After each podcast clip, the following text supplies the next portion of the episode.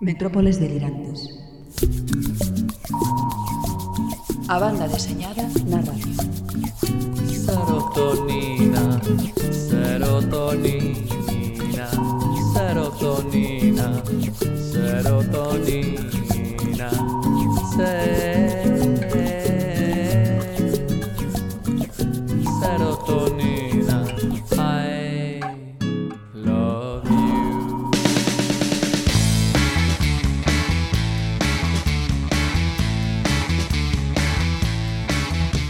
Ola, son Nieve Rodríguez, comezamos as metrópoles delirantes na radio online Campus Culturae. Nesta emisión poñemos rumbo levante, navegaremos polo mar branco na procura daqueles literarios surcos do azar. Viaxaremos a París, a cidade que axudaron a liberar do terror fascista os republicanos de la 9, os protagonistas da nova novela gráfica de Paco Roca, que estivo na Coruña para impartir unha conferencia con David Rubín na UNED. Falamos con Paco e con Ángel de la Cruz, que será o productor executivo da súa vindeira película. Se mañan chove Pasaremos polo Club Centaur, onde o señor B falaranos dunha obra que mistura a elegancia da refinada sociedade británica coa aventura máis trepidante. O noso imprescindible de hoxe é Blake e Mortimer. Tamén visitamos o Xapón de Koji Kabuto para lembrar a Mazinger Z, o robot máis emblemático para unha xeración.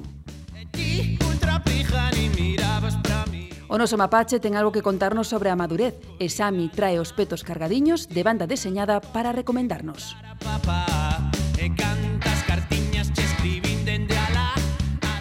Subida a bordo, que zarpamos, imos de viaxe polas metrópoles delirantes, os mandos, como sempre, desta nave Manolo Fidalgo. Música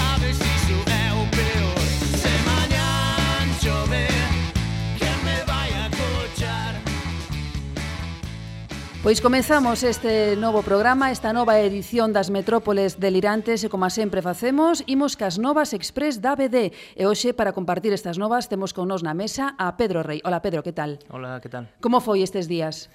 Ben, ben. Ben, non? Sí, sí. Te capeando temporal porque non saímos dunha e metémonos noutra, pero ben. É o que toca. É o que toca. Pois comezamos con esas novas. A primeira nova ten que falar, como non, de Angulem. Bill Watterson, creador de Calvin e Hobbes, leva o Gran Prix do festival e come prima de Alfred a cada o Fop d'Or, mellor, mellor álbum. Este libro vai ser publicado en Marzal por Salamandra Graphic. Nace Twist Comics, Unha páxina web onde haberá cada semana un cómic digital cunha historia curta que se poderá ler de balde por tempo limitado, eso sí, durante 4 semanas.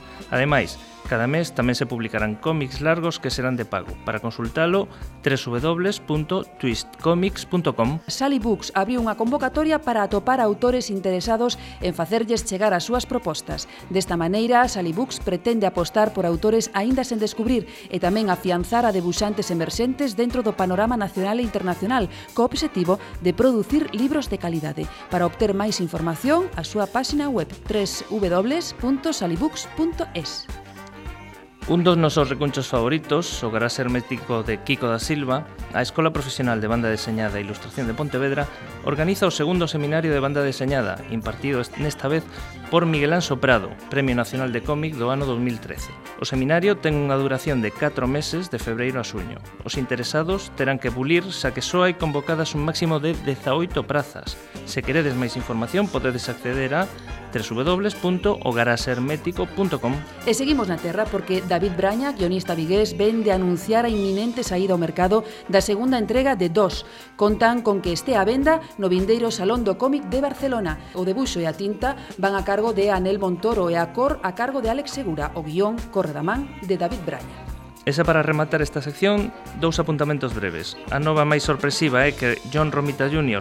cambia Marvel por DC para debusar a Superman e que Antonio Seijas, autor da Terra, pon no mercado o seu derradeiro traballo La Luz, editado por Deponente. Bueno, vamos a apuntar outra cousa, Pedro, que se nos colou así de última hora porque foi unha noticia fresquiña. Con motivo do Día Internacional da Lingua Materna, a Biblioteca Pública de Santiago convida a todos, todas, os pequenos e as pequenas a chegarse á xa infantil da biblioteca para depositar na caixa habilitada a tal fin a súa verba preferida en galego. Esta caixa estará disponible ata o venres 21 de febreiro.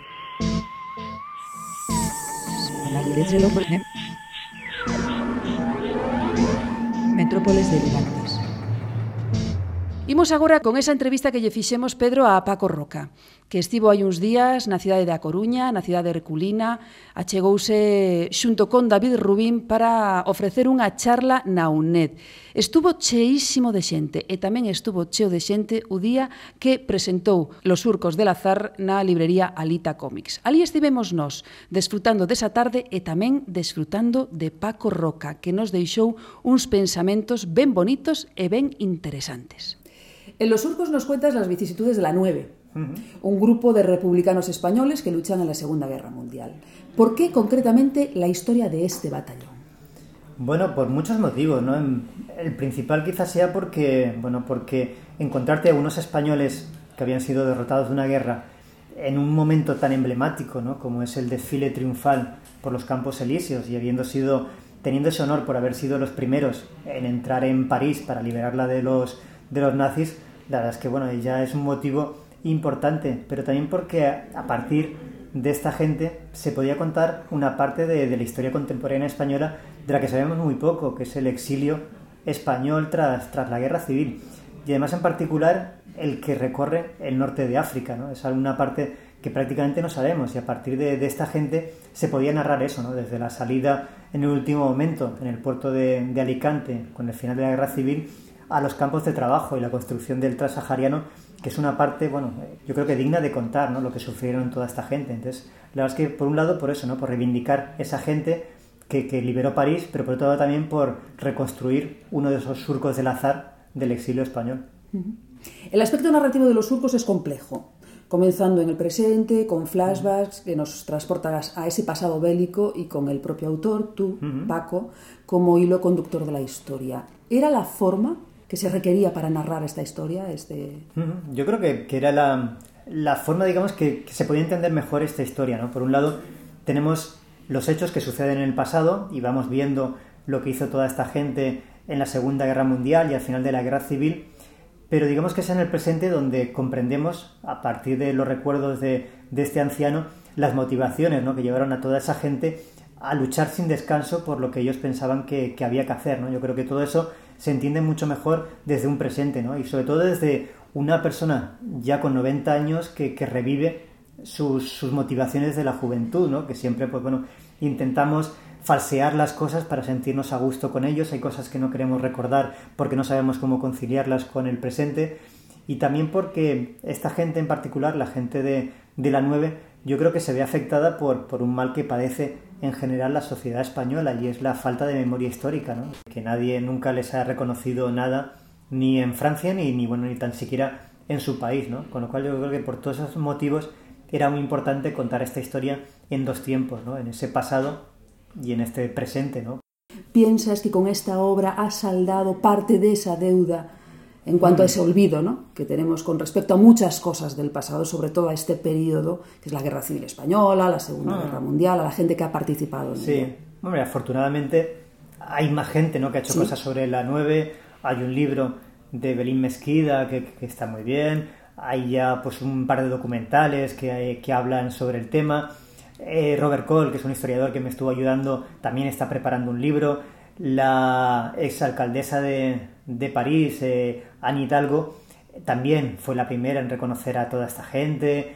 De hecho, el propio Hollande, eh, desde hace un par de años, desde que es presidente, en la conmemoración de la liberación de París, junto a la bandera francesa, está la bandera republicana, ¿no? en honor a toda esta gente de la 9, pero también a todos los españoles que lucharon en la resistencia francesa y que hicieron un papel muy importante. ¿no? Entonces, afortunadamente, desde, desde, creo yo, desde el finales de los 90 empieza a haber un reconocimiento a toda esta gente, ¿no? O sea que, bueno, lo mío simplemente es un, granito más de arena, ¿no? De- quizás el, el hacer una obra de ficción que puede llegar a, bueno, a otro público, ¿no? Con, por medio de, del cómic, pero aún así yo creo que siguen faltando muchas historias, ¿no? Porque a falta de, de que se normalice esa memoria histórica y que en las escuelas se enseñe pues más cosas sobre la guerra civil, sobre el periodo franquista, sobre, sobre los crímenes del franquismo y sobre todo este tipo de cosas, a falta de todo esto, lo único que nos queda es, es la, bueno, el ser autodidactas en, en este tema, ¿no? Y el, y el encontrar por medio, en muchos casos de la ficción,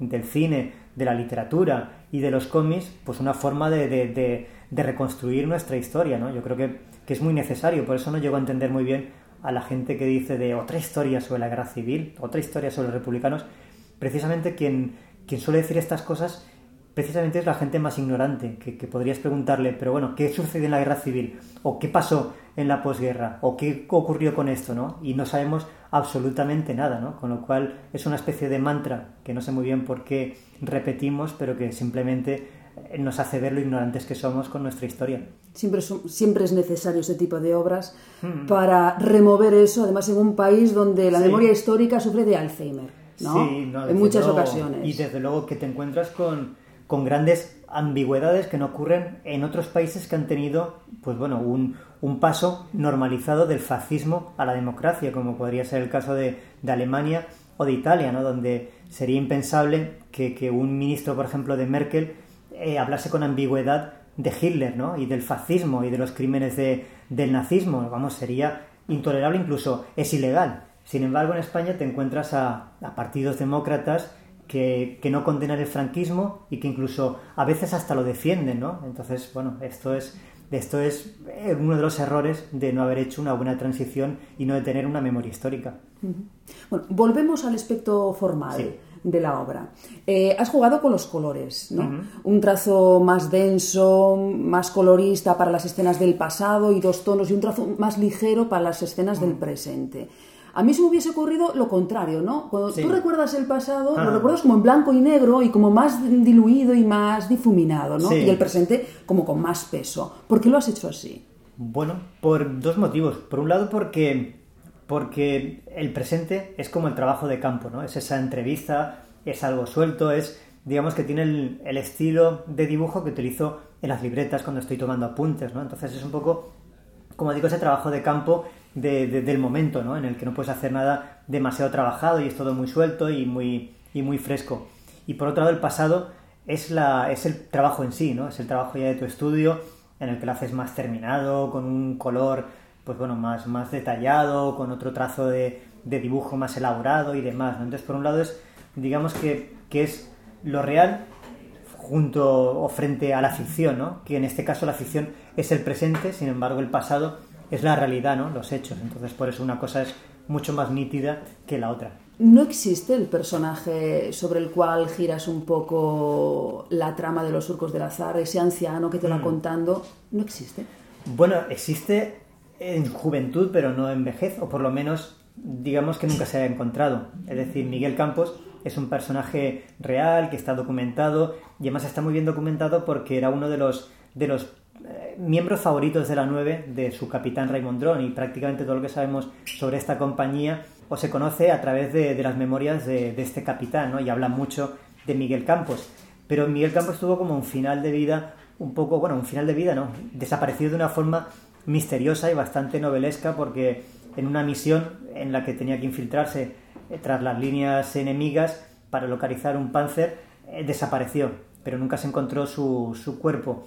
Entonces se especuló mucho con que si había desertado y se había unido a la invasión del Valle de Arán, que, en ese momento se estaba formando para intentar invadir España, porque ya que parecía que los aliados no lo iban a hacer, pues bueno, había que forzar un poco las cosas. Pero también otro grupo de anarquistas, amigos suyos que vivían en París, dice que no, que, que se fue al norte de, de África con un grupo de anarquistas esperando el momento de poder entrar en España. Entonces, pues bueno, desapareció, ¿no? Quién sabe, ¿no? Y quizás siga vivo. Pero entonces lo que sí que es ficción es ese Miguel Campos del presente, al que yo llamo Miguel Ruiz, porque muchos de ellos cambiaron de nombre en muchas ocasiones, ¿no? Y si realmente Miguel Campos desertó, como yo creo que, que desertó de, de, la 9, lógicamente tenía que cambiarse el nombre para evitar, pues bueno, represalias del gobierno francés. Esta es una obra larga, 300 páginas de dibujo y muchas más de guion, y ha requerido mucha documentación. ¿Te ha resultado difícil manejar tanta información? ¿Has tenido que cambiar tu forma de trabajar? Sí, sí, la, la verdad es que ha sido como, bueno, en ciertos momentos dejaba de disfrutar de estar dibujando, porque eh, hice como un guion, primero, un abocetado de, de toda la historia, que es lo que suelo hacer normalmente, y ahí intentas cerrar todos los cabos, unir todas las cosas y tenerlo como todo muy, muy, muy planificado. Pero después llegó, entró en juego el, el historiador, ¿no? Bueno, hubieron varios historiadores, pero en particular Robert Cole, que es un hispanista norteamericano que trabaja en la Universidad de París, que me iba revisando todo lo que iba haciendo. Entonces me iba diciendo, no, no, esto no fue así. Aquí realmente no pasa nada, ¿no? Porque en muchos casos eh, hemos creado también del olvido, hemos pasado a la leyenda. Entonces hemos hecho como que, como han hecho los norteamericanos y también los ingleses con la Segunda Guerra Mundial, ¿no? Que parece que ellos solos hayan resuelto toda la contienda, ¿no? Entonces nosotros, en cierta forma, hemos hecho lo mismo con la 9, ¿no? Parece que, que la liberación de Francia y la liberación de París, vamos, haya sido cosa de solamente de los republicanos españoles, ¿no? Entonces, pues bueno, tener a, alguien bastante neutral y un historiador, además, me vino muy bien. Entonces me, me cambiaban muchas cosas, ¿no? Y esas cosas al final, esos cambios, hacía que la historia perdiese drama, en el sentido de que de repente una escena que era como muy potente en esos bocetos, al llevarla a la realidad te das cuenta de que no sucedía nada, ¿no? De que, por ejemplo, entraban en París sin pegar ni tan siquiera un tiro, ¿no? O sea, que, que, estás preparando al lector para esa escena final, ese clima final de la entrada en la capital francesa y de repente no tienes nada que contar porque no ocurrió nada, ¿no? Entonces, bueno, me cambió muchas cosas y le quitó drama a la historia, pero yo creo que ganó en realismo, ¿no? Que en cierta forma fue una pesadilla por muchos cambios que, que me sugería, que al final yo tenía que elegir si los hacía o no, pero, pero que creo que a esta historia le iba muy bien ceñirse en todo lo posible a la realidad. Y intenté hacer una historia que estuviese más cerca de, del documental que, que, de la, que de las hazañas bélicas o de la épica.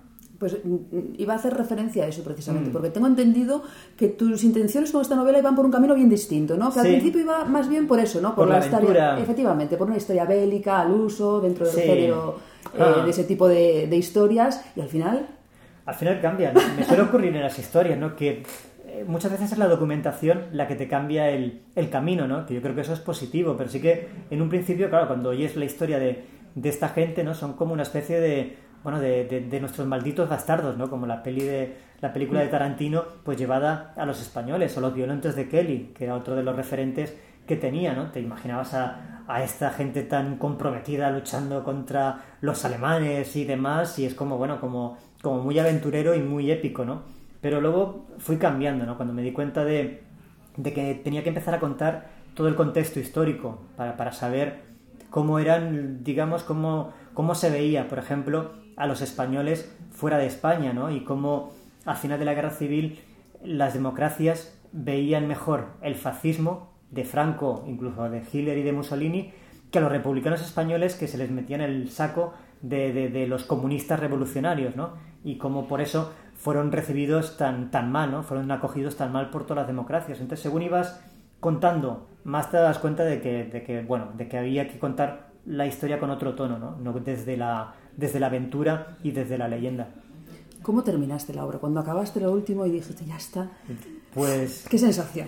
Bueno, ahí pasas por muchas fases. Una fase en la que te planteas que no vuelvo a hacer una historia así de larga en la vida. No tengo, vamos, no tengo vida social, no- apenas veo a, a mi novia ya, ya a mi hija, vamos, ese tipo de cosas, ¿no? Y, y piensas que es lo último ya que haces. Pero llega un momento en el que tienes una especie de síndrome de Estocolmo de que podía haber seguido infinitamente con esta historia, ¿no? De, que ya estás enganchado, ya, ya estás tan metido en la historia que necesitas seguir contando cosas, ¿no? Y descubres otra parte más de la historia y quieres añadirla y de repente te faltaban solamente 10 páginas, pero piensas que esta escena hay que añadirla, la dibujas, empiezas a retocar, entonces ya tienes como un poco de, de miedo y de lástima de abandonar una historia como esta, ¿no? Porque yo creo que es la, la historia que todos los autores quieren encontrar, ¿no? Es una historia en la que puedes contar todo lo que es el ser humano, en cierta forma, ¿no? El, la revancha, la muerte, eh, la vida, la desesperación, eh, eh, los ideales, digamos que, que, que es una historia, sí, en la que cabe todo, ¿no? También es verdad que en los momentos de, de guerra, pues bueno, es la gente está al límite. Al límite, ¿no? Con lo cual, pues bueno, tienes, es mucho más interesante. Entonces llega un momento en el que no quieres abandonar la historia, ¿no? Entonces ya me veía un poco en ese punto. En esa tesitura, ¿no? Sí. Un bucle, de decir, no, no voy a acabar, no, voy a salir. nunca de no- aquí. no- bueno. Pero bueno, para eso está el editor, ¿no? Que es el que te dice, va, venga, que esto tiene que salir ya.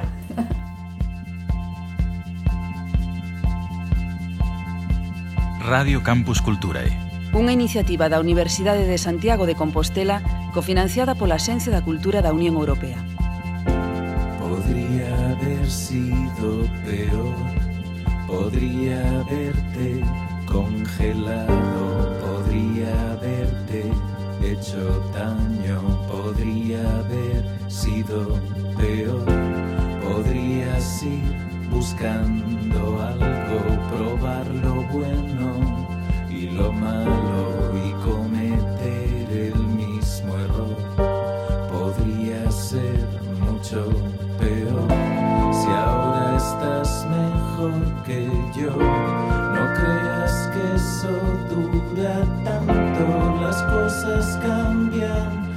color. This is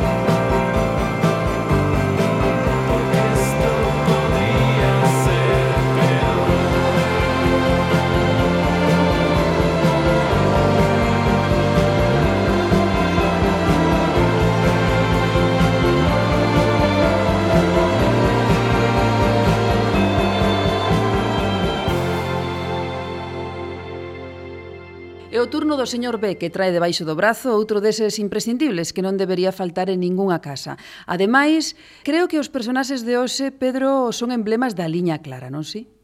Pois sí, por suposto, son Blake e Mortimer, de Edgar Pierre Jacobs. E non podemos esquecer que este autor foi o que inspirou a Hergé a debusar ao Capitán Haddock, e en ambas as dúas obras existen numerosas referencias recíprocas dun ou outro. Tamén hai que pensar que Jacobs empezou a escribir no xornal Tintín de Bélsica. E podemos apuntar algunha anécdota como, por exemplo, nunha portada de Tintín que aí está, sí, non? na portada dos Cierros do Faraón aparece un, un sargófago que ten como nome Edgar Pierre Jacobs. Edgar Pierre Jacobs. E parece ser que tamén no cetro do tocar, que sai aí vestido con uniforme. Aparece debusado na obra de Tintín en numerosas ocasións. Sí, sí, sí. sí. sí. A min dixeronme tamén que cantaba ópera, non? Si, sí, era un personaxe un pouco extraño, era moi bravucón, gritaba moito, acostumaba a decir moitos tacos e moitas palabrotas, e eso foi o que realmente inspirou a Hergé a debusar a, a Haddock. Pois a ver o que nos conta o señor B para que todos teñamos Blake e Mortimer nas nosas casas. No ano 1946 comeza a publicarse na revista Tintín El secreto del espadón, a primeira entrega da serie de las aventuras de Blake y Mortimer, debuxada e guionizada por Edgar P. Jacobs, e considerada por moitos un dos mellores tebeos de todos os tempos. Todas as aventuras de Blake y Mortimer xiran ao redor dos seus protagonistas, Philip Angus Mortimer, físico nuclear formado na India e gran intelectual, e o galés Francis Percy Blake, capitán da RAF e o servicio secreto da súa majestade, Ambos viven xuntos e gardan certas similitudes con Sherlock Holmes e o seu axudante Watson. Estes intrépidos e cultos aventureiros teñen personalidades contrapostas, na mentres Mortimer é impulsivo e cunha grande capacidade para meterse en problemas, Blake reflicte a típica racionalidade británica. En canto ao aspecto formal da obra, é evidente a influencia de Hergé en canto ao debuxo. De feito, Jacobs traballou en varios álbumes de Tintín. Jacobs domina a técnica e fai gala dun virtuosismo gráfico que o leva a ser considerado polos entendidos como un dos máis grandes autores da liña clara. En canto ao guión, Jacobs decántase nas súas aventuras por un tono máis severo e adulto, máis preto de Sherlock Holmes e máis afastado de aventura juvenil que atopamos en Tintín. A morte de Jacobs, en 1987, a serie queda interrumpida nas tres fórmulas del profesor Sato. Houbo que agardar ata 1990 a que Bob DeMore outro dos vellos colaboradores de Hergé, rematase a aventura. As andanzas de Blake e Mortimer tiveron continuidade da man de outros artistas de renome como os guionistas Jan Van Ham ou Yves Saint e os debuxantes André Juillard ou Ted Benoit, sempre co consentemento dos seus descendentes e sen apartarse do espírito que magistralmente soubo transmitir Jacobs. Se tiveramos que escoller unha aventura para comenzar a adentrarse nesta serie, indudablemente sería La Marca Amarilla, Unha obra autoconclusiva onde o autor acada cotas de auténtica genialidade tanto no guión como na parte gráfica. Non en van é considerada como unha das obras mestras do noveno arte. Blake e Mortimer, un imprescindible para ter na biblioteca. God save the Queen! God save the Queen! Mon cher Blake, je crois que nous en avons fini avec la marque jaune. En effet, mon cher Mortimer, mais peut-être pas avec Olric. Si yo noté que durmiera muchas horas, imposible que yo duermo muy pocas horas. Delirante. Nunca dormí más. Y cuando me toque hablar a mí, subiré a la mesa a bailar en bolas, bailar en bolas, bailar en bolas, bailar en bolas. Neil Gaiman tiene razón, los adultos no existen. Son solo una invención de la gente mayor para que nos sintamos seguros en un mundo que no va a ninguna parte. Lo que de verdad hay es un montón de personas asustadas que esperan que la vida cobre sentido en algún momento. No lo va a hacer, claro está, pero ya sabéis que la esperanza es lo último que se pierde. Me parece oportuno destacar las palabras de Gaiman porque la madurez, o si lo preferimos, la madurez mal entendida, ha hecho un montón de daño a las historias de superhéroes. Hay algunas pensadas para adultos que son magníficas, como por ejemplo Watchmen, Dark Knight y Ultimates, pero por cada una de ellas hay cientos de cómics violentos y multitud de películas oscuras que obviamente no entienden el material con el que están trabajando. Ojo, no culpo a sus autores. De hecho, creo que es normal que suceda, porque los superhéroes, al igual que los seres humanos, no están diseñados para la madurez. A mí, personalmente, lo que más me irrita es cuando las narraciones de superhéroes se empeñan en ser complejas. Sus aventuras constituyen los mitos contemporáneos, y los mitos son historias simples, cuya única e importante función es señalar los aspectos básicos del ser humano y de la naturaleza. Al ceder ante la complejidad psicológica y las tramas enrevesadas, los superhéroes corren el riesgo de perder de vista aquello que hacen mejor, subrayar los aspectos elementales de diferentes conflictos, para centrarse en lo que les resulta más complicado, en los matices y en la gama de grises que encontramos en el mundo real. Es posible que por esta razón mi Batman favorito de la última década no sea el metanarrativo de Grant Morrison, ni la versión afónica de Nolan, ni tampoco el relanzamiento oficial de Scott Snyder y Greg Capullo. Mi Batman favorito es el que protagoniza la trilogía Arkham, un conjunto de videojuegos desarrollados por Rocksteady y Warner Bros. Montreal. Sus historias son muy sencillas, muy elementales, pero capturan la esencia mítica del personaje y el encanto de sus aventuras. Lo básico en sus historias funciona a la perfección, porque sus guionistas saben centrarse en lo fundamental, huyendo de la complejidad irrelevante y de la necesidad, absurda necesidad, de parecer siempre adulto. Lo que quiero decir con todo esto es que la madurez, al menos para nosotros y los superhéroes, es o bien una ficción, o bien un lastre, o bien ambas cosas. Creo que sería muy positivo para todos nosotros que lo asumiéramos y que nos concentráramos en hacer que las cosas fueran más sencillas, más directas y, en definitiva, más auténticas.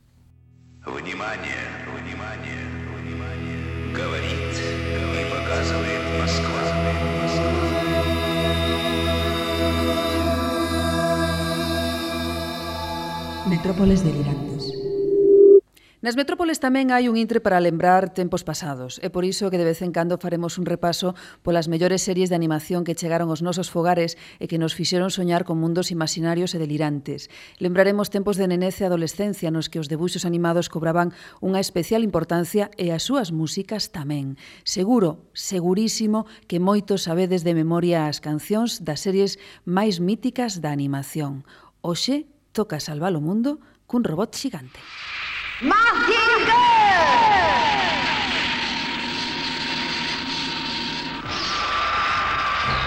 ¡Planeador abajo!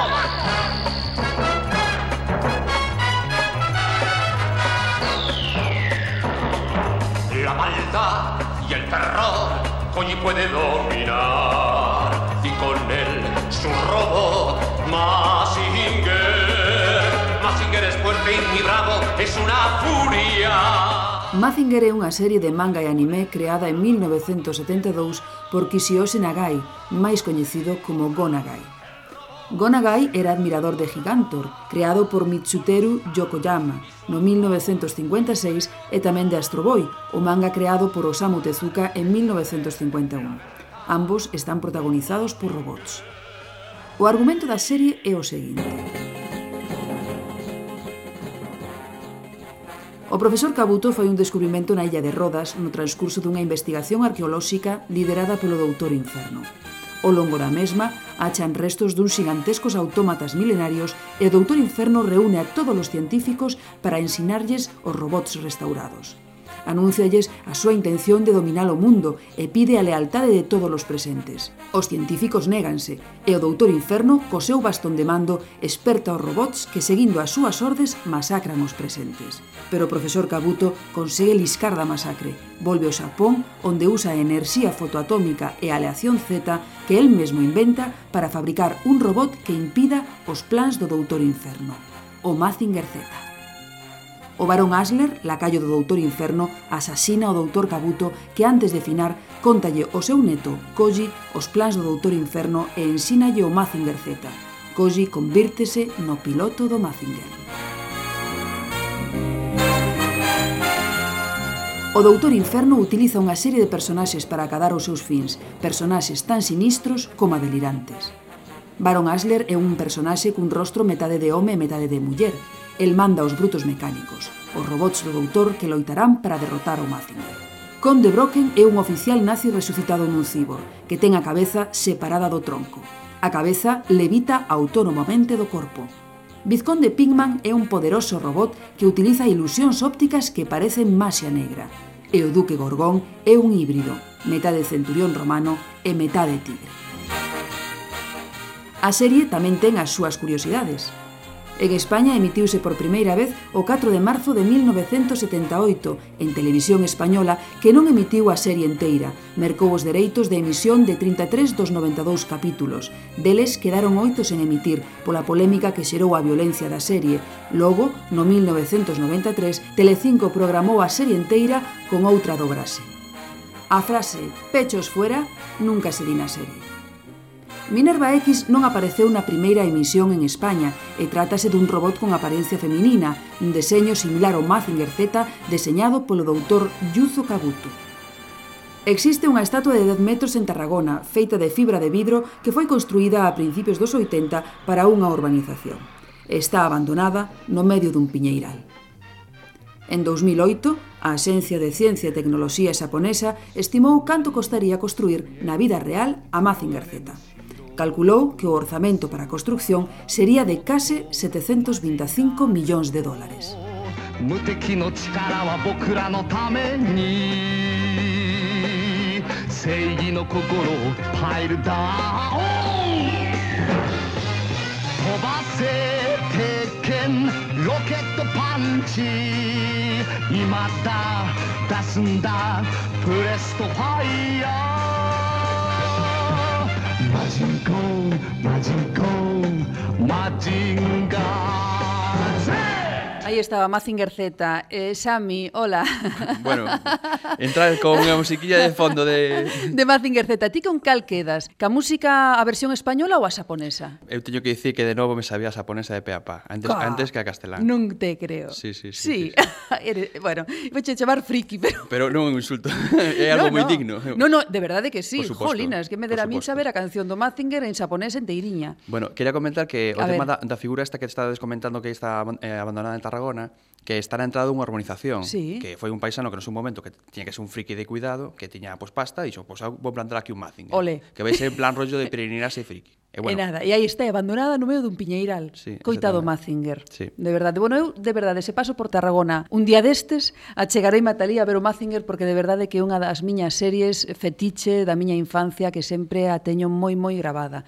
Lembraba eses días de Mazinger de poñerse tira a a, a miña nai, mami, Na falta, bocata, ¿no? sí, falta moito, e ainda faltan 20 minutos, oh, mami, falta moito. Bueno, eran tempos, eran tempos moi moi bons. Mira unha cousa, tes algo que contarme de, de Gonagai? Bueno, no Gonagai temos a grande sorte que, de, de que eh, ainda está vivo, non? El cando fixo o tema de toda a serie de Mazingo, pues, era un rapaz moi novo, tiña 20 e poucos anos. Pois pues, fai un par de anos estuvo no Salón de Comedia de Barcelona, non? Uh -huh. E realmente traero Seleta Visión, co, co tema do lanzamento dos, dos DVDs, e o, e o Salón do Ficomic. E, bueno, pues, eh, era algo un evento super extensido porque tiñas que apuntarte antes, eh, somente era para 11 persoas, non? Entón, tiñan un numeriño, facían cola, e, bueno, de todas maneiras, había unha barreira, estuven como a dous metros de, de Gonagai, era unha fascinación terrible, non? Bueno, estar a dous metros de Gonagai debe ser... Subidos, os pelos, ah! os pelos como escarpias. Pero claro, ti ves a Gonagai, pois a facer cola, non? En plan, rollo, chegar un momento, pois que che firme ou algo.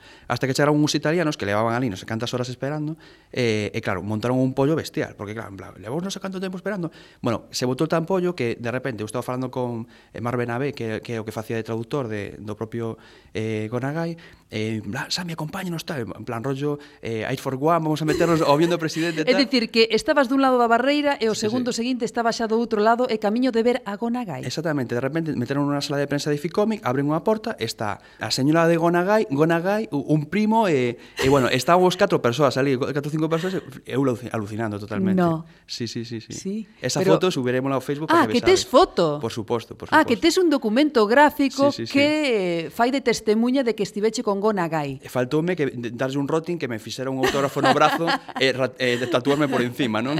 Veremos esa foto entón. Por suposto. Por suposto. No Facebook de Metrópolis Delirantes Pois pues hai que subir para que a xente porque bueno, a xente que nos está escoitando agora mesmiño diña, bueno, que fantasma este. Bueno, que tamén hai que decir que eh, no pasado programa falamos de Jason e ti dixeches que tiñas unha foto con Jason sí, e a verdade sí, sí. é que sí que a subimos ao Facebook, está no Facebook tamén de Alita Comics e das Metrópoles Delirantes, así que aí estiveches fino e queremos a foto de Gona Gai. Exactamente. No, aparte, bueno, eh, o Mazinger está claro que nos marcou a todos de, de cativos, Buah. pero bueno, eu sou super fan de outro personaxe que, que agardemos que algún día publican aquí a nivel nacional que Devilman. O sea, bueno. un home demo que, bueno, luta contra o mal tamén. Bueno, pois esperaremos a, a iso e a ver se ven outra vez por viñetas eh, non por viñetas, non por, por Barcelona, ou por viñetas tamén. Se claro, teu a viñetas, pois, pues, pois, pues, efectivamente, que veña a Gonagai e nos facemos unha foto con el. Que faces de guiño guiño a Miguel. Vamos agora que a segunda parte da entrevista, a Sami, eh, de Paco Roca que estivo na Coruña, como ben dicíamos, eh, contounos moitas, moitas cousas. E na última parte desta entrevista, bueno, que tal con Paco Ben? Breve, eh, eu breve. sigo emocionado, por suposto. O sea, Sigues emocionado. Bueno, a verdade, eh, no anterior programa falamos de Paco Roca, e nós non tiñamos nin idea de que íbamos a conseguir traelo. O sea, foi cousa como dous días, tres días, e de repente, bum, o invocamos. O e aí estaba, na Coruña, está, asinando los surcos del azar e facendo a presentación na túa tenda en Alita Comics. E repartindo sonrisos, Bárbaro. que é un tipo super bonachón. Eu, xa, xa o comentáramos, todos que pudeches compartir con un momentiño, xa sabedes que é un tipo encantador. Encantador Paco Roca. Bueno, prestad atención desta volta nesta segunda parte da entrevista porque incorpórase na conversa Ángel de la Cruz, ¿m? que foi quen levou a Rugas ao cine e vai ser quen leve tamén outra obra de Paco Roca ao cine. Non perdades fío, porque desta rematamos en pixama. Bueno, tú has tocado eh, en tus obras el drama, el humor, la fantasía. ¿Te has Ah. esforzado en no encasillarte a lo largo de estos años o es algo natural en ti, la búsqueda de nuevos géneros, de, de- Mm. de historias diferentes entre una y otra?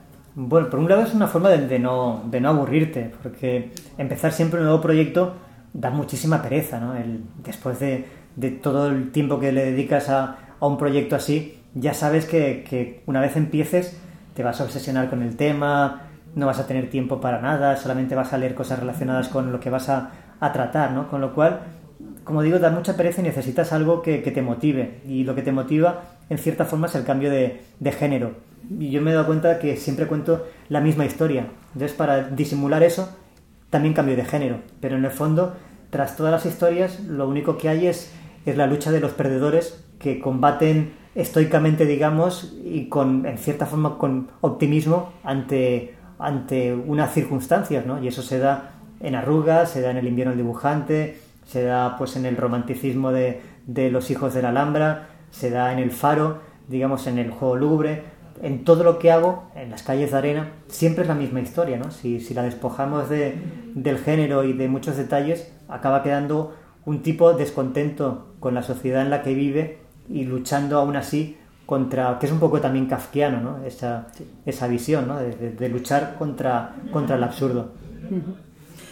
Por tu temática, tu obra es atractiva incluso para un público que no está acostumbrado al cómic, uh -huh. ¿eh? pero eh, en esta obra se pueden descubrir nuevos eh, lenguajes narrativos en Los Surcos del Azar, mmm, sobre todo para esa gente que no está acostumbrada al cómic. Sí. ¿no? Es importante atraer eh, ese público, el que no mm. está hecho al cómic, ese más convencional, que tira más del libro normal. Sí, yo creo que la novela gráfica va hacia ese tipo de, de público. También es verdad que sabemos ya que, que tienes un público fiel, ¿no? Es decir, que, que al lector de cómic yo no hace falta ganártelo, va a estar ahí, ¿no? Si haces algo que, que más o menos que, que, esté bien y lo hagas con corazón y demás, pues bueno, lo vas a tener ahí, ¿no? Con lo cual el reto es conseguir ese otro público, ¿no? El público que, que no se acerca al cómic simplemente porque tiene prejuicios. Entonces también es verdad que con la novela gráfica, con el formato y con, y con los puntos de venta que tiene la novela gráfica, ahora nos es mucho más fácil llegar a ellos, ¿no? Entonces yo intento pensar en ese tipo de público porque sé que si a ese público le gusta lo que haces, también le va a gustar a los lectores de cómic. Y sobre todo también que pienso en un público que es el público español. O sea, que, que, mi público y mi industria es la industria española, ¿no? Que al final es la que yo conozco, ¿no? Al igual que hace un escritor. Muchas veces lo que no tiene... Bueno, no es que no tenga sentido, sino que a veces es un poco complicado es trabajar por un mercado que no es el tuyo, ¿no? Como que son a veces las exigencias de, del mundo del cómic, que tienes que trabajar o bien haciendo superhéroes o bien para, para el mercado francés, ¿no? Cuando tú vives en España y conoces la cultura española, pero te estás ajustando a otra, a otra cultura, ¿no? En ese sentido tengo suerte de, de, poder hacer las cosas para un mercado que más o menos conozco, ¿no? Entonces yo creo que, que con eso y con la novela gráfica intentas, pues bueno, llegar a ese, a ese público que, como tú dices, ¿no? a veces está más cerca de, de la novela en general que del cómic, porque porque quizás los lectores, o parte de los lectores de Arrugas o de Los Surcos del Azar, quizás nunca han leído ni Spider-Man, ni Tintín, ni Watchmen, ni, ni cualquier Seguro. cosa de estas, ¿no? Pero, pero han leído mucha novela y de repente encuentran otra forma de, de, de, leer historias, ¿no? Historias que le pueden interesar o que le tocan de alguna forma, ¿no? Por medio de la novela gráfica. Y se está consiguiendo eso, ¿no? Es decir, sí. hay mucha gente, se está captando gente sí, del sí. otro lado. Yo creo que sí, yo creo que poco a poco también la verdad es que nos ha coincidido, como todo, ¿no? Nos ha coincidido la crisis que nos ha frenado un poco, pero yo creo que en los últimos, no sé, 5 o 10 años ha sido, pues bueno, una, una ascensión muy grande, ¿no? De, de, conseguir un tipo de público que hasta ahora no teníamos. Y sobre todo de la normalización. Es decir, que encuentras, pues bueno, eh, periódicos que culturales que hablan de, de cómic. Por ejemplo, puede ser portada un cómic en un suplemento como el Babelia puede aparecer en un programa de, de televisión, en una, en una radio, digamos que eso se ha normalizado ya un poco, ¿no? Y, y eso yo creo que está haciendo, pues bueno, que, que, que, eso, que estemos consiguiendo, digamos que un conocimiento, o estemos, por ejemplo, también en las ferias de los libros, ¿no? Bueno, ¿y qué lee Paco Roca? Poco, lee poco. ¿Sí? sí, porque... ¿A quién lee Paco Roca? ¿Cuáles son sus autores? Intento leer de todo, ¿no? Porque, bueno, por un lado, por simplemente por gustos, ¿no? Que, que, te gusta leer y te gustan ciertos autores y demás, pero por otro lado porque continuamente estás pensando en, bueno, en, en los recursos de otros, de otros eh, autores de todo, ¿no? De, de, de novela, de, de, ensayo, de, de cómics, eh, cine, digamos que todo en general te sirve, ¿no? E intentas ir captando de todo. Entonces, incluso me obligo, sobre todo en el, en el caso del cómic, a leer de todo, ¿no? No únicamente lo que pienso que me va a gustar, sino muchas veces, pues, cosas que, que crees que pueden ser interesantes, ¿no? Porque al final estás absorbiendo un poco de todo, ¿no? A veces también de los errores de los demás, ¿no? Decir, bueno, esto no funciona, pero ¿por qué no, no funciona? En una novela o en una película o... Y a veces aprendes mucho de, de eso, ¿no? De analizar los errores de... o lo que tú consideras que son errores, ¿no? De por qué esta película, que está bien o que tiene un punto de partida que está bien, ¿por qué no funciona, ¿no? Y, y la verdad es que lo malo de esto es que acabas sin disfrutar de la lectura ni de las películas, ¿no? Porque te pasas el tiempo intentando analizar, ¿no? Pero, pero bueno, intentas ver un poco de todo. Eh, además de Los surcos del azar, que Sí. yo creo que para el público en general y para la crítica es la novela Mm. del año, eh, Claro. ¿cuál es para ti la obra del año, aparte de Surcos del azar, en cuanto a novela gráfica, en cuanto a cómic? Bueno, lo tenemos además muy cerca, es un gallego, sería David Rubín y Santiago García, el guionista, que han hecho pues bueno la adaptación de la leyenda de, de Beowulf al, al cómic y me parece que es una, una obra brutal, ¿no? Porque además es muy diferente a, a los surcos del azar y yo creo que eso es lo bonito, que hay infinitos caminos incluso dentro de la novela gráfica, ¿no? Que ya son otro camino más dentro del cómic, pero te das cuenta de, los diferentes planteamientos ¿no? que pueden surgir a la hora de, intentar contar una historia de una forma pues bueno coherente, seria y, rigurosa, ¿no? Y la verdad es que bueno el trabajo tanto de Santiago para, para adaptar esta leyenda y sí, hacernosla como muy asimilable a estos momentos como el trabajo de David Rubín, ¿no? que, que, bueno, que es explosivo y bueno y lleno de lleno de fuerza y de recursos narrativos interesantísimos. Bueno, y tenemos con nosotros a Ángel de la Cruz. Así que, hola Ángel, ¿qué, ¿Qué tal? tal? Eh, muchísimas gracias. Nada, Eh, hablamos de cine. Memorias de un hombre en pijama va a llevarse al cine como arrugas. ¿Vas a repetir con Ángel de la Cruz?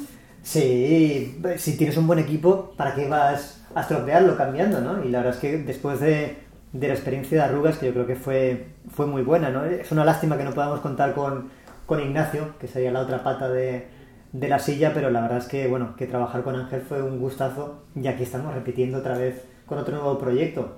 Y además eso, los dos en pijama. Además no tiene nada que ver con arrugas, claro, es un, es Claro. un, es, es un- un cambio total, ¿no? En el Ah. tono de lo que va a ser la película, Sí. el tema, todo. Sí, sí, la verdad es que, bueno, yo creo que a los dos nos apetecía hacer una, una comedia, ¿no? Porque Arrugas tiene humor, pero, pero bueno, es un poco un humor para hacer digerible una historia dura, ¿no? En este caso es humor eh, como, bueno, como excusa. O sea, tiene una, una, trama de fondo, pero, pero es la excusa para, para hacer una comedia. Uh -huh. Él dixo que estaba encantado de repetir contigo, uh -huh. ¿no? Supoño que eh, o sentimento será o eh, mesmo. Mutuo, totalmente. Eu encantadísimo de repetir con él, porque ademais, bueno, mm, para, para min Arrugas foi un proxecto, bueno, mm, eh, soberbio, non? E poder poder aportar o meu gran de area aí eh, entre dous monstruos porque eran dous, o sea, primeiro Paco como como bueno, autor da historia e como auténtico como motor, non, da historia, despois ao final do proceso Ignacio que tamén aportou a, a súa a súa xenalidade, entonces estar aí no, no medio, casi de eslabón, ¿no? para, para unir unha cousa e outra, pois pues, a min, para min foi un, un, un proxecto do máis gratificante. ¿no? e, e poder repetir eh, agora con Paco, ademais, eh, que se xa o director... Eu que chiva a preguntar, non? Cal era o rol dos dous neste novo proxecto? El vai dirixir, El vai a dirixir, sí. Vai a ser a súa ah. primeira, a súa primeira película, eh, o sea, autor da historia, co-guionista, eh, director, eu asumirei o rol de co-guionista outra vez e produtor executivo, xunto Manuel, que é outra, outra pata que anda por aí tamén eh, do, do, do equipo E, e vamos, estamos encantadísimos. E ademais o poder o que decía o que decía el, o poder cambiar de, de tono, non? De cambiar de historia, facer agora unha comedia, pois pues, a verdade que nos apetecía moitísimo. Apetece moito. Bueno, e tú como, como, como te enfrentas a ese reto, ¿no? Es la primera vez que diriges, ¿no? Sí, de Además, hecho- un- una obra tuya y, Sí, y sí. siendo también protagonista.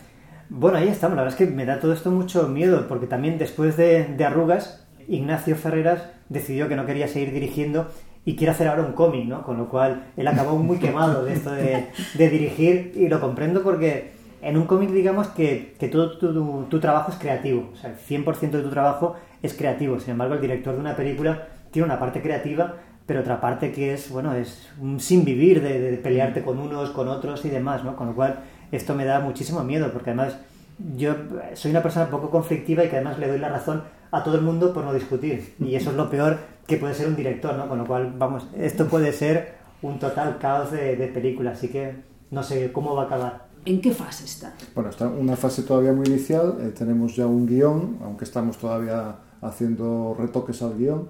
Y eh, ahora la noticia es que acaba de entrar Televisión Española, que es también, en, en, cuanto a financiación, la primera pata de la financiación. Nos quedan un par de ellas por lo menos, porque tiene que tener tres por lo menos para que se sujete. Pero eh, vamos, estamos ya dispuestos a, a empezar a, pues este año con la animática, el storyboard, la animática, y a ver si tenemos suerte y en otoño tenemos la película financiada y, después pues echarle un año todavía, ¿no? Esto de la animación pues va, va más lento que, que una película de imagen real, pero, pero bueno, muy ilusionados. Y además yo creo que al final eh, pues la relación que hay en el equipo, si el equipo estamos bien coordinados y nos lo pasamos bien, eso se traslada a la pantalla también de alguna forma. Entonces, yo ya nos veo como los eh, Ocean Eleven, ¿no? Sí, sí, sí, Rat Pack. Rat Pack, sí, sí, en pijama, pero... Monument Mon Mon Men, Men, sí, este sí, sí, lo que un poco... Tenemos que llegar a un acuerdo porque... porque en pijama, eso sí. Sí, pero, pero Ángel tiene que ir de rodillas, ¿no? Porque yo ya estoy harto de, de, de, de, de quedar a la altura, vamos, de, de su ombligo. O sea, sí. Ángel, Ángel es una persona muy alta. Sí, y yo soy una persona muy, muy baja, sí, así ¿no? que hay que buscar ahí. No, tú estás en, yo creo que en la media normal, ¿no? Sí, para los bajitos sí. Claro. Que la media es 1,50, ¿no? El resto es como una aberración de la naturaleza. Pero que sepáis que lo que dices es verdad. O sea, nosotros hemos prometido que las entrevistas y todo, cuando estrenemos la película, van a ser en pijama. Pero es en pijama elegante. En pijama elegante, sí. No, Por favor, de no, y con bata y zapatillas. No perdamos el buen gusto y, y, el sí. ser cool, ¿eh? aunque sea claro, en pijama. ¿eh? Claro, hay muchos tipos de pijama. ¿eh? Nosotros vamos al pijama de, de, seda. Eso es. Estamos más cerca de Hugh Hefner que. que, sí. que ¡Ay, sí, señor! Eso es. sí, sí. Hefner, de un friki en casa. Efectivamente, sí. Bueno, volviendo a lo de la película, Ángel, eh, como se vai facer o proceso, é dicir, de, de animación? Vais a facer en Galicia? Como, porque antes había unha industria neste uh -huh. sentido. Como vai ser? Pois estamos precisamente precisamente con eso porque efectivamente antes había unha industria que era bastante sólida, de feito temos esa, esa fama, o sea, resulta que estamos nos Goya, que todos os anos hai algo, unha curta, unha longa, a veces unha curta e unha longa. Eh, eh, eu recordo cando, cando eh, nos deron os Goyas por, por arrugas a, a, o, o sair no cóctel ese que hai despois, decía, mira, aí van os galegos con outro Goya, porque éramos os galegos, todos os que facemos animación parece que eh, aquí, pois, eh, eso, había unha, unha, unha industria eh, pequena, pero había, non? E agora, pois, eso se está desgraciadamente perdendo e xa eh, tivemos dificultades con, con as rugas para que a animación se fixera eh, aquí ou, ou todo aquí. Entón queremos intentar susanar eso e que con memorias unha parte, por lo menos unha parte importante, a maioría da animación se faga desde aquí, aínda que teñamos nos que formar a xente, porque desgraciadamente a xente había máis de 3D, de animación 3D, que de animación tradicional, eso tamén é certo, pero a xente marchou toda o, o desaparecer empresas e, e bueno, pois, o, que, o que intentaremos é formar un pequeno equipo e por lo menos por lo menos o 50 ou 60 ou se si pode ser máis de animación se faga desde de, de aquí, desde Galicia. Pois eh, esperemos que sexa así. Uh -huh. eh, Ángel de la Cruz, moitísimas gracias. Nada, gracias eh? Paco Roca, un placer. Nada, hasta la siguiente, que estemos aquí en pijama. Oh, bueno, pues el día que vengáis a hacer alguna presentación en pijama vengo yo en un camisón también glamuroso. Ah, muy bien, muy bien, eso está ¿Eh? hecho, lo firmamos ya. ¿Vale? ¿Eh? No te asustes si ves a una loca venir a hacerte una vale, entrevista vale, vale. en camisón. ¿eh? O un pijama también así elegante. elegante ¿eh? Muy bien, así muy con bien. pañuelito también y todo. Bueno, bueno y... va a estar genial la presentación que hagamos aquí sí, en Galicia. Sí, sí, Muchísimas gracias. A ti. De verdad, un placer.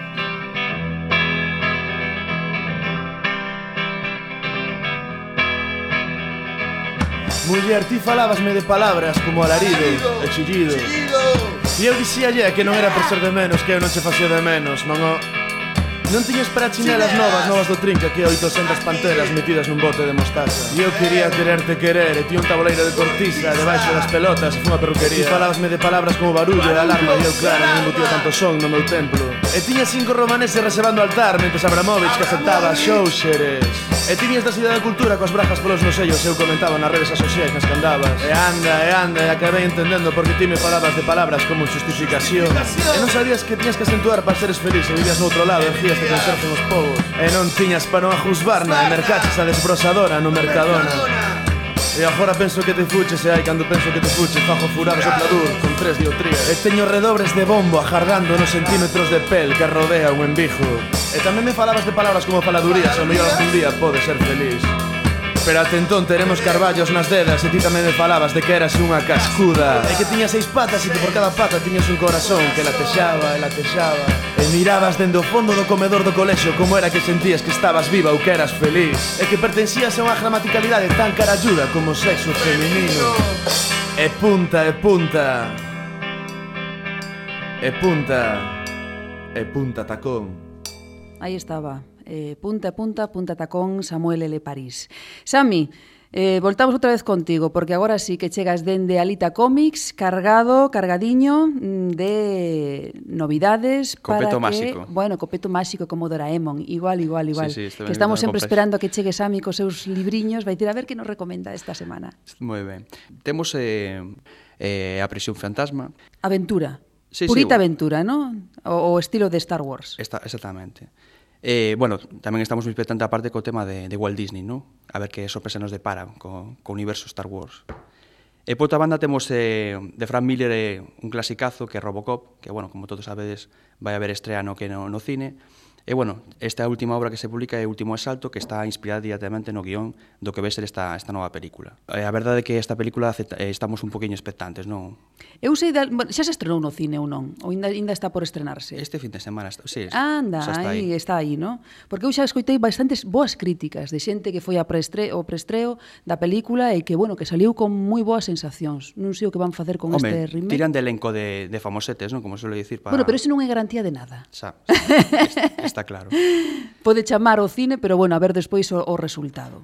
E con que imos agora? E despois imos con Grima, unha obra uh -huh. que acaba de publicar Planeta e que está na onda de, da historia negra, no? que, nos, que tanto nos gusta, como comentamos na, no anterior programa. E bueno, conta a súa historia de, de un somen que se mete unha pistola na boca e apreta o gatillo. Caramba. Empezamos, empezamos así de forte. E a policía non lle importa nin a súa morte, nin a, nin a morte de, dun amigo seu e meses atrás. Unha madre torturada e busca a axuda dun antigo amor que se hace como detective. E aí o deixamos. E aí o deixamos. Non vamos decir nada máis del porque a verdade é que ten moitísima pinta. Con ese comenzo, un rapaz mete unha pistola na boca e dispara. Con eso xa é sí, garantía sí, sí. de que pode ter De que vai subido de tono, empezamos sí. fortes que para iso non vai ir. Pois a ver se non decae, a ver se non decae. Bueno, polo de pronto xa nos eh, inspira misterio, unha obra intelixente, original e chea de sorpresas, non? Exactamente. Bueno, imos agora con Pois pues vamos a, a botarlle un clásico que é o Jimbo, mm -hmm. o clásico de Stan Sakai, que acaba de publicar unha nova obra que eh, La ciudad eh, llama de infierno. Bueno, como sempre nos atopamos con querido eh, con eso, Samurai, eh, Serce de Ronin, que, un, que vai de Non ten amo, é eh, unha obra que sempre está agardada porque tardan anos en realmente publicar unha outra.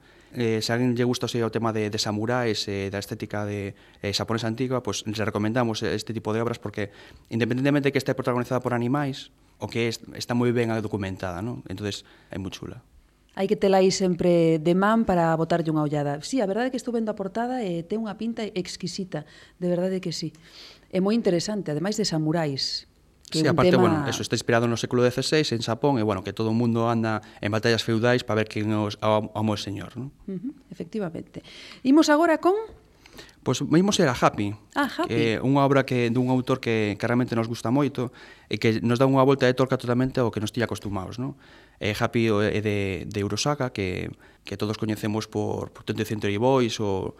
E, eh, bueno, estamos con Happy, que é unha historia dunha, dunha rapaza que, bueno, se encontra con unha especie de, de marrón familiar, mezcla tamén por o deporte. Anda, que é unha, o, unha o obra... O tema do tenis. Ai, unha obra inspirada en, no, no mundo do tenis. Bueno, é un retrato, me parece a min, sobre a sociedade nipona, non? Dende unha perspectiva adulta, eh, fala da mafia, uh -huh. fala da prostitución, que é un tema moi escabroso, e ao mesmo tempo fomenta valores como a superación personal. Exactamente. Imos falar agora de One Piece, Exactamente, One Piece que ten unha cantidade de, de fans eh, bestial, aparte de que a obra de publicada por Planeta pois eh, ilimitada, o sea, nunca ten fin, unha cantidade de tomos publicados eh, bestiais, non? Eh, nos atopamos con que temos a Luffy, un dos protagonistas que aspira a ser o rei dos piratas. Entonces, bueno, todos cada un deles teñen unha serie de, de técnicas especiais, E, bueno, acaba de ser publicado un, un tomo que se chama Grand Elements, que, bueno, que é unha especie de, de libro de apuntes de, sobre a serie, e que, bueno, que seguramente que todos os fans de, de, de One Piece eh, collerán de bo agrado. Falamos agora dunha, sí, dunha novidade que vai sair nada en nuns pouquiños días. Falamos de las tripas del héroe, de David Rubín. Exactamente, sí. Está a punto a, punto a piques de sair o día 25 de febreiro, sae a venda, non? están tirando moito de sketchbook eh, de obras de para ver os, os resultados, o sea, o que o traballo previo das obras finais, non? Uh -huh. E realmente pois un poquiño de de nunca mellor dito, o tema de das obras, e sobre todo Rubín que é un tipo superconcienzudo que que bueno, fai mo, todo o traballo en plan pois que sería a lápiz, depois de entintar, todo o proceso, non? Todo o que require, pois ímolo a topar aquí nesta nesta obra. É unha artis edición que lle chama non? a este tipo de, de obras que sacan dunha obra xa publicada. Temos que decir e apuntar que é unha edición de luxo cun tamaño de impresión adaptado ás páxinas orixinais debuxadas por David Rubín. Poderemos disfrutar, pois pues, eso que decía Sami, non? das notas, dos erros, os acertos de cada unha das súas viñetas. Tamén mantén a rotulación a, a manual do autor a lápiz, co que ademais de disfrutalo como un extra, permite eh, ler ese cómic dende principio ata o final. Así que estamos aí eh, pendentes dese extra desos plusos que nos ofrece David Rubín a traverso deste Las tripas del héroe, edición integral del arte a lápiz que publica Ninz Edicións e será para este 25 de febreiro, non si? Sí? Agardarmo con moito, con moito entusiasmo, a verdade. Pois sí, a verdade é que sí, a ver o que o que fixeron con todo ese traballiño de, de Rubín antes de editar eh, o que foi ese héroe. E imos agora con Joe Saco, Yo saco ese grande reporteiro sí, gráfico. periodista, sí, que efectivamente. Aplica, que, que non deixa de ser un periodista que utiliza a banda deseñada como, a, como un medio de expresión. Sí, yo saco, en vez de utilizar fotografías para ilustrar as súas obras, fai a, a base de debuxos. Unha técnica que ele escolleu e a verdad que a domina bastante ben eh, é un senio narrando eh, tanto a nivel guión como a nivel debuxo. Non? E desta vez de que nos fala? Bueno, desta vez atopámonos pois, dunha batalla, non? Dunha, dunha batalla que nun só día morreron 20.000 soldados británicos e 40.000 resultaron feridos, non? Caramba. Que non ten nada de nada escrito, é todo, todo visual. Solamente ten 16 paseñiñas na máis, pero que realmente ten que ser algo moi duro, non? Para poder transmitir tanta barbarie, tanta sangue en, en tan pocas páxinas. Efectivamente, o, tit o libro titúlase La Gran Guerra, o autor, como dixemos, é Joe Saco, e como ben tamén apuntaba a Sami, este libro mostra os acontecementos do 1 de xullo de 1916, cando Gran Bretaña e Francia comenzaron esa batalla do Somme.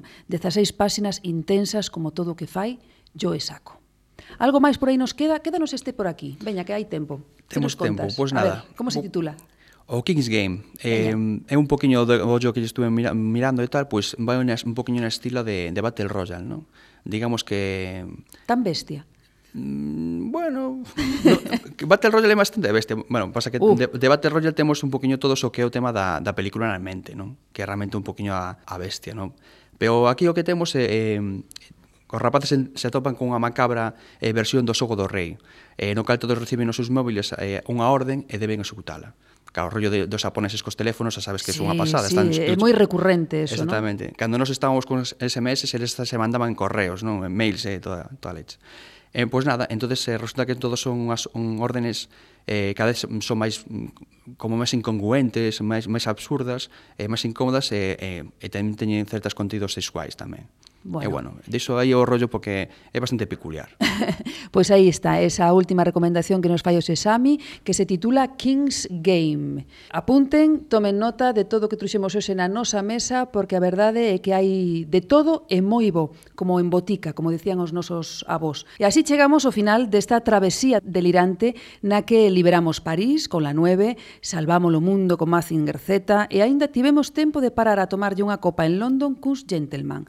Voltamos en 15 días. Xa sabedes que se queredes falar con nosco, queredes apuntar algunha cousiña do programa, algunha suxerencia, queredes espir ao señor Mapache por todo o que conta neste programa, poden facelo a traverso do noso mail eh, en metrópolesdelirantes.gmail.com Tamén poden contactar con nós a traverso do noso Facebook Metrópoles Delirantes e o noso Twitter arroba Metrópoles D. A música de hoxe foi de Boadora, de Familia Camaño, de Abraham Boba e do poeta Samuel L. París. París e lembrade que a mellor mediciña contra o esquecemento dos sustos é a banda deseñada. Metrópoles delirantes. A banda deseñada na radio. Viens petite fille dans mon comic strip.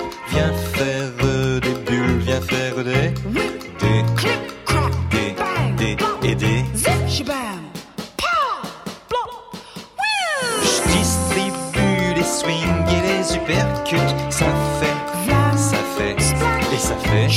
ou bien,